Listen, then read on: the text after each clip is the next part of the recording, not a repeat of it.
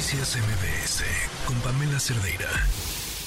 La semana pasada, si no me equivoco, hablábamos sobre lo que sucedió en la Suprema Corte de Justicia de la Nación relacionado con la interrupción legal del embarazo.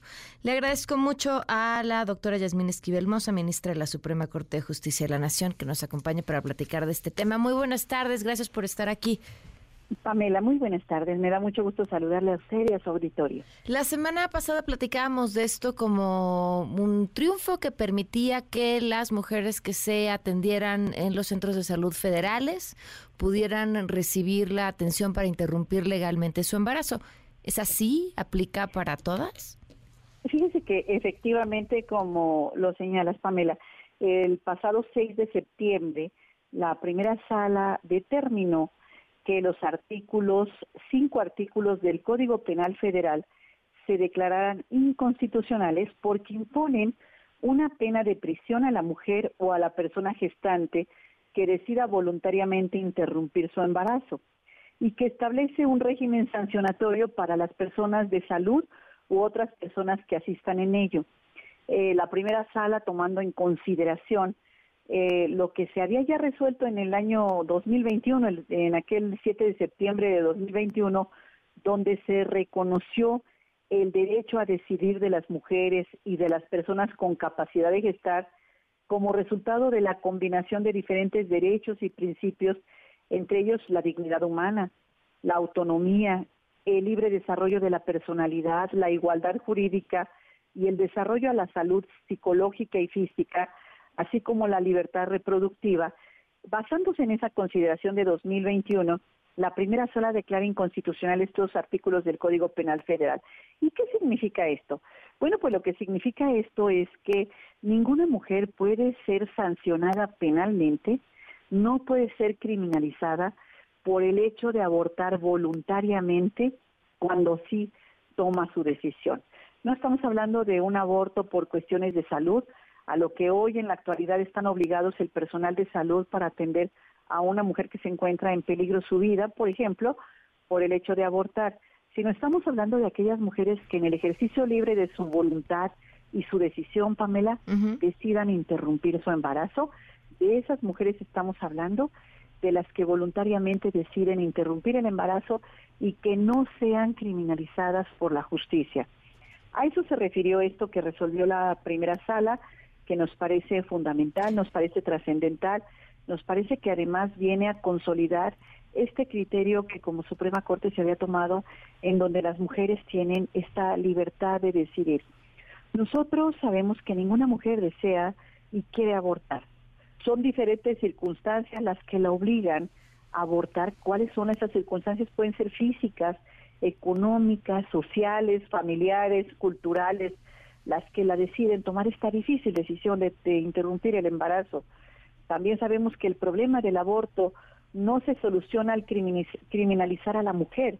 La solución creo yo que debe transitar invariablemente por una educación sexual donde no tan solo participe el Estado mexicano, sino también la familia, la comunidad, la sociedad, en función de esto que, que, que se tiene que estar presentando. Entonces, esto es lo trascendente lo importante es que se expulsa del orden jurídico estas normas que sancionaban a la mujer por tomar la decisión de abortar. Ahora, esto crea un precedente, por ejemplo, para aquellas que se atiendan en centros de salud locales en estados donde la ley no, eh, en la ley se criminaliza el aborto.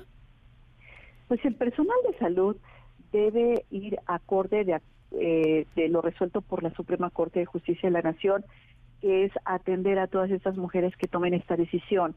Si en la clínica o el centro de salud no tienen los elementos suficientes o necesarios para poder llevar a cabo el procedimiento o hay una objeción de conciencia por parte del personal médico, deberán trasladar o indicar o orientar a la persona dónde pueden llevar a cabo el procedimiento, pero deberán orientar e ir enfocados en esta ruta. Eh, pero fundamentalmente lo que resuelve la Corte es para el personal jurisdiccional en función de que no se puede criminalizar y tener a una persona que ha decidido abortar en la cárcel, tenerla privada de su libertad o sujeta a un proceso penal cuando ya se declaró que este esta, esto es inconstitucional y que está toda, fuera de toda proporción en función de los derechos de las mujeres. Eh, o sabemos que la violencia contra las mujeres y las niñas es una de las violaciones a los derechos humanos más sistemáticas y extendidas que tenemos. Está arraigada en estructuras sociales construidas con base en el género, inclusive trasciende límites de edad, socioeconómicos, educativos, geográficos.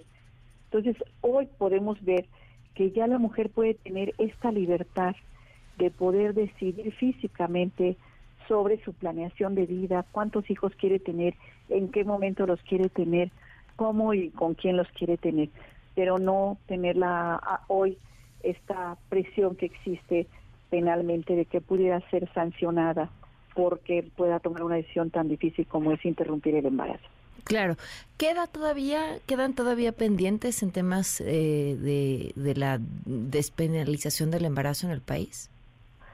Bueno, por supuesto, eh, existen códigos actualmente donde aún penalizan la interrupción del embarazo, el aborto, lo penalizan en agravio de la mujer como víctima de la mujer, eh, como víctima y a su vez también es sujeto de ese delito de aborto que ella por el hecho de tomar la decisión de interrumpir ese embarazo es, eh, es hoy sujeta a este procedimiento penal. Sin embargo, estos códigos que hoy se encuentran vigentes y que penalizan el aborto, las mujeres que se encuentren en una situación en esos estados donde aún el delito es vigente, porque la Corte no lo ha invalidado, porque no tenemos aún el, eh, este procedimiento. procedimiento de los estados que aún están vigentes los delitos, estas mujeres pueden presentar un amparo para que puedan, de acuerdo a los precedentes mm. recientes de la Corte, este que señalamos del 7 de septiembre de 2021 y el de la semana eh, antepasada, el 6 de septiembre, por parte de, de la primera sala, con base en esos precedentes, solicitar la inconstitucionalidad de los artículos que le están teniendo sujeta a este proceso penal. Muy bien, pues ministra, muchísimas gracias por habernos tomado la llamada. Pamela, al contrario, muchísimas gracias a usted y a su auditorio. Buenas tardes. Noticias MBS con Pamela Cerdeira.